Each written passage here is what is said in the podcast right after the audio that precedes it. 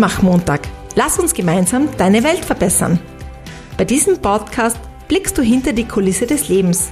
Du erfahrst berührende Schicksale von Kindern und Erwachsenen. Und du nimmst viele Aufklärungs- und Präventionstipps mit, um dich bei Mobbing, bei Gewalt, bei Schweigen oder auch bei Angst zu stärken und zu schützen. Mit Günter Ebenschweiger. Er steht für Respekt und Gewaltfreiheit. Und jetzt viel Ermutigung bei dieser neuen Folge Zu dieser Folge wieder ein herzliches Servus von mir zum Mutmachmontag. Lass uns gemeinsam deine Welt verbessern.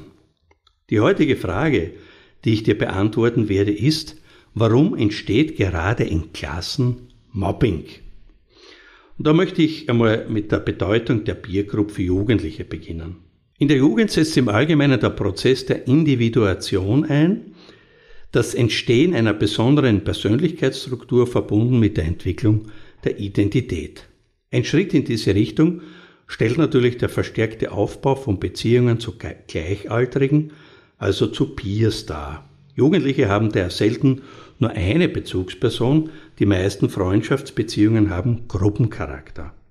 Die Peers bieten Unterstützung beim Bewältigen der neuen Aufgaben des Jugendalters, vor allem in emotionaler Hinsicht und gewinnen daher verständlicherweise zunehmend an Bedeutung. Die Zugehörigkeit zur Peer Group, also zur gleichaltrigen Gruppe, vermittelt den Jugendlichen Selbstsicherheit und steigert ihr Selbstwertgefühl. In dem Sinn, dass ihnen von Gleichaltrigen Eigenverantwortung zugesprochen und Anerkennung entgegengebracht wird, kann die Gruppe einen Statusersatz bieten. Und Studien zeigen auch, dass Freunde wichtig für eine erfolgreiche soziale Anpassung in der Schule sind. Das bedeutet, Freundschaft kann durchaus als Ressource gegen Stress bewertet werden. Allerdings, das darf man natürlich nicht übersehen, streben Jugendliche im Rahmen der verstärkten Zuwendung zur Biergruppe innerhalb dieser auch in steigendem Maß nach Status und Anerkennung. So sind viele Jugendliche letztlich Opfer von Aggression und Stigmatisierung in der Gruppe. Die Erfahrung durch Demütigung anderer führt zu Isolation und hat jetzt weitreichende Folgen für die weitere soziale und persönliche Entwicklung. Genauso kritisch zu bewerten sind aber auch die Konformitätszwänge, die innerhalb der Gruppen herrschen können. Und daher steigt aus Angst vor Zurückweisung der Druck, sich an die Normen und Verhaltensweisen der Biers anzupassen. So kann Aggressivität beispielsweise leicht zur Gruppennorm in einer Klasse werden, gegen die sich niemand verweigern kann, ohne aus der Gruppe ausgeschlossen zu werden. Interessant ist auch, dass physische Aggression dabei weniger abgelehnt wird. Denkbare Erklärungen dafür sind, dass Jugendliche Aggression immer mehr akzeptieren und dass einem auftrittsstarken Verhalten höhere Wertschätzung entgegengebracht wird. Problematisch wird es jetzt allerdings, wenn es auf Kosten anderer und mittels aggressiver Übergriffe geschieht. Das heißt, so bedeutsam die Beziehung zu Gleichaltrigen für die Entwicklung im Jugendalter ist, so problematisch kann sie sein. Und damit komme ich jetzt zum gruppendynamischen Phänomen Mobbing. Um überhaupt erfolgreich in Klassen intervenieren oder geeignete präventive Maßnahmen ergreifen zu können, ist es daher unerlässlich, über die Dynamik von Mobbing und die jeweiligen Einflussfaktoren Bescheid zu wissen. Mobbing kommt insbesondere in sozialen Gruppen vor, in denen klare hierarchische Strukturen herrschen, aber nur eingeschränkte Kontrolle betrieben werden kann, wie vor allem in nicht freiwillig zusammengestellten Gruppen wie Schulklassen eben. In offenen Organisationsstrukturen dagegen, wie beispielsweise an Universitäten, ist Mobbing kaum zu finden. Man kann also ganz klar sagen, Mobbing ist Gewalt im Kontext der Klasse, in dem die Schülerinnen und Schüler ihr Verhalten gegenseitig verstärken, weil praktisch die gesamte Klasse in das Mobbing involviert ist. Obwohl die Mehrheit der Schülerinnen und Schüler nicht aktiv am Schikanieren teilnimmt, sind sie sich doch zumindest darüber bewusst, was in ihrer Klasse passiert. Auch ohne aktive Teilnahme tragen daher die MitschülerInnen durch ihr Verhalten zum Fortbestehen des Schikanierens bei. Das ist, wenn diese psychische oder körperliche Positionsmacht systematisch, wiederholt und nach eigenem Willen missbraucht wird. Selbst das Ignorieren der Situation kann von MobberInnen als Ansporn und Bestätigung für ihr aggressives Verhalten gewertet werden. Um den gruppendynamischen Prozess jetzt besser verstehen zu können, werde ich dir die Entwicklungsschritte von der Mobbing-Testphase bis hin zur Manifestationsphase in der Klasse erläutern. Das Sozialgefüge einer Klasse durchläuft während des oder der Schuljahre bei Mobbing, ich habe eben Mobbing-Opfer kennengelernt, die schon im Kindergarten gemobbt wurden, einen Wandel, der sich, eben wie die Forschungen und auch meine Praxis zeigen, in drei Phasen entwickelt. Erstens die Testphase, zweitens die Konsolidierungsphase und drittens die Manifestationsphase. In der Testphase, also das, das erste Stadium des Mobbing-Prozesses, verteilen nach Dominanz strebende Schülerinnen, also solche, die eben nach Führung, nach Überlegenheit, nach Macht, nach Aufmerksamkeit streben, ihre aggressiven An- und Übergriffe auf verschiedene Kinder in der Klasse, um ein geeignetes Opfer zu finden. Allerdings, nachdem Aggression nicht der Einhaltung der allgemeinen Norm entspricht, stoßen sie zuerst auf Ablehnung und Gegenwehr, aber auch die Kinder, die sich nicht wehren, finden keine Unterstützung durch die MitschülerInnen. Diese jungen Menschen werden dann von den Mopperinnen als Opfer ausgewählt. Ein kurzer Exkurs. In hierarchisch organisierten Systemen ist eine solche Testphase für MopperInnen kaum nötig, da die Rangordnung die möglichen Opfer, nämlich diejenigen auf der niedrigsten sozialen Stufe, bereits herausstellt. Ein klassisches Beispiel ist hier der Arbeitsplatz. Sobald also die Mitschülerinnen dieses MopperInnen-Modell übernehmen und eine ebenso neutrale oder negative Einstellung dem Opfer gegenüber zeigen, folgt nach Tagen oder Wochen fast immer der Übergang zum Stadium der Konsolidierungsphase. Das ist jene Phase, die ich mit einem Sozialtraining, also einer systemischen Prävention und Intervention noch gut beeinflussen, verändern, verbessern und Mobbing stoppen kann. Diese Konsolidierungsphase wird dadurch hervorgerufen, dass die Mopperinnen durch ihre Angriffe gezielt unangemessene Gegenreaktionen und auch Aggressionen des Opfers provozieren. Und egal, ob sich das Opfer wehrt oder nicht, für die anderen MitschülerInnen erscheinen diese Reaktionen entweder als Normbruch oder als unpassend. Damit die Mopperinnen in der Klasse allerdings Dominanz erreichen können, müssen diese Attacken möglichst gerechtfertigt wirken. Typisches Beispiel wäre hier, wir machen nur Spaß oder verstehen das Opfer diese Spaßbremse nicht. Die Mitschülerinnen gewinnen also den Eindruck, das Opfer hätte es nicht anders verdient, als schikaniert zu werden. Die Fähigkeit, eine Gruppe in dieser Art und Weise zu manipulieren, bedeutet allerdings auch, dass MopperInnen über ausgeprägte manipulative Fähigkeiten verfügen. Sie müssen die Reaktionen der MitschülerInnen auf ihre eigenen Verhaltensweisen und auf die der Opfer ziemlich genau abschätzen können. In der Konsolidierungsphase jedoch besteht noch die allgemeine Norm, dass Aggression nicht akzeptiert wird. Diese Norm verletzen MopperInnen und Opfer gleichermaßen und werden somit beide abgelehnt. Und jetzt kommen wir zum dritten und letzten Schritt im Mobbing-Prozess und das ist die Manifestationsphase, die aus meiner Erfahrung, und da muss ich wirklich sagen, Gott sei Dank selten vorkommt, denn die sozialen Normen in der Klassengemeinschaft haben sich so weit verschoben, dass Aggression jetzt allgemein akzeptiert wird. Während es bisher unterschiedliche Meinungen zu Aggression, zu Gewalt oder zu Mobbing in der Klasse gab, herrscht jetzt in der Manifestationsphase weitgehend Einigkeit, bezüglich der Ausgrenzung des Opfers. Bis auf ein oder zwei Unbeteiligte sind alle Schülerinnen aktiv. Aus Sicht der Schülerinnen gelten die formalen Werte und Normenrahmen und damit die Menschenrechte für das Opfer nicht mehr. Es gilt tatsächlich der dissoziale und gewaltbetonte Werte- und Normenrahmen dieser Peer Group.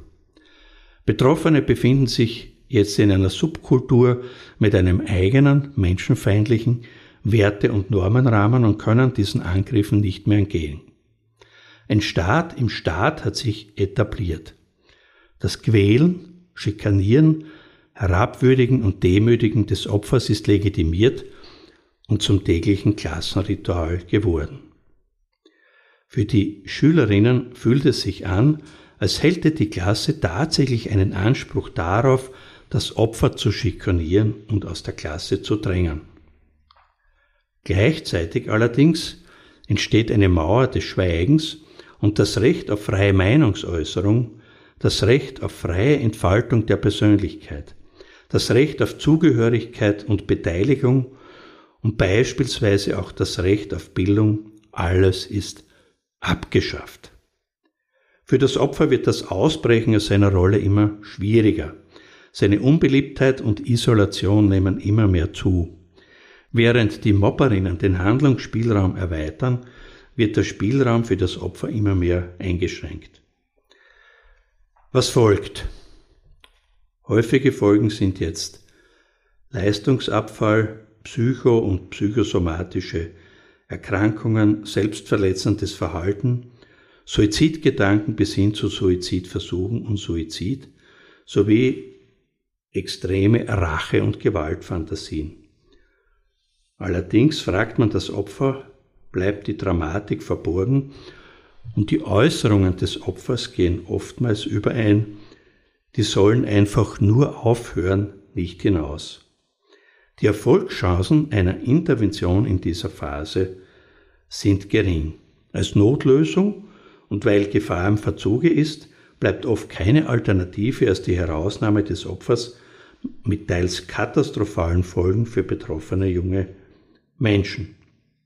Aus der beschriebenen Dynamik, die Mobbing in der Klasse verfestigt, zeigt sich daher, dass dieser Prozess nicht nur MobberInnen und Opfer betrifft, sondern die ganze Klasse beteiligt ist. Das bedeutet jetzt zum besseren Verständnis für dich.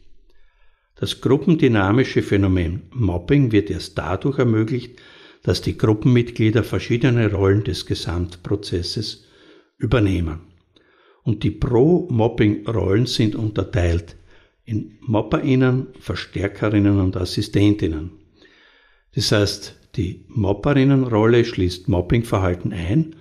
Das ist aktiv, führungsorientiert und initiativergreifend. Die Assistentinnenrolle beinhaltet ebenfalls ein aktives, an den oder die Mobberinnen orientiertes Mobbing und die Verstärkerinnenrollen beschreibt Verhaltensweisen, die die Mobberinnen zum Schikanieren ansporen. Dann gibt's noch die Außenstehendenrolle, das ist ein passives Verhalten, wie nichts tun oder sich raushalten. Dann folgen noch die Verteidigerinnenrollen.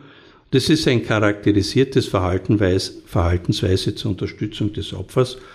Und dann bleibt eben noch die Opferrolle.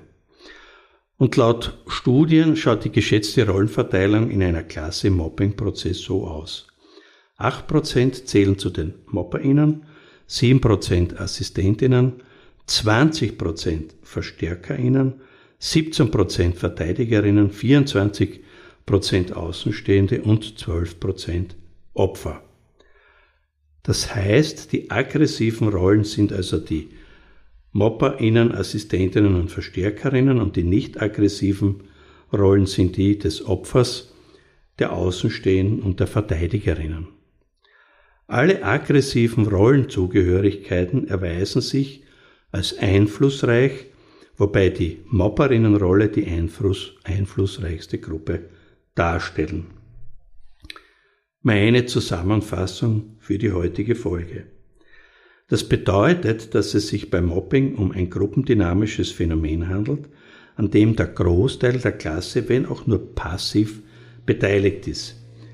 Dies zeigt die dynamische Entwicklung von Mobbing, die sich eben in drei Stufen Testphase, Konsolidierungsphase und Manifestationsphase vollzieht.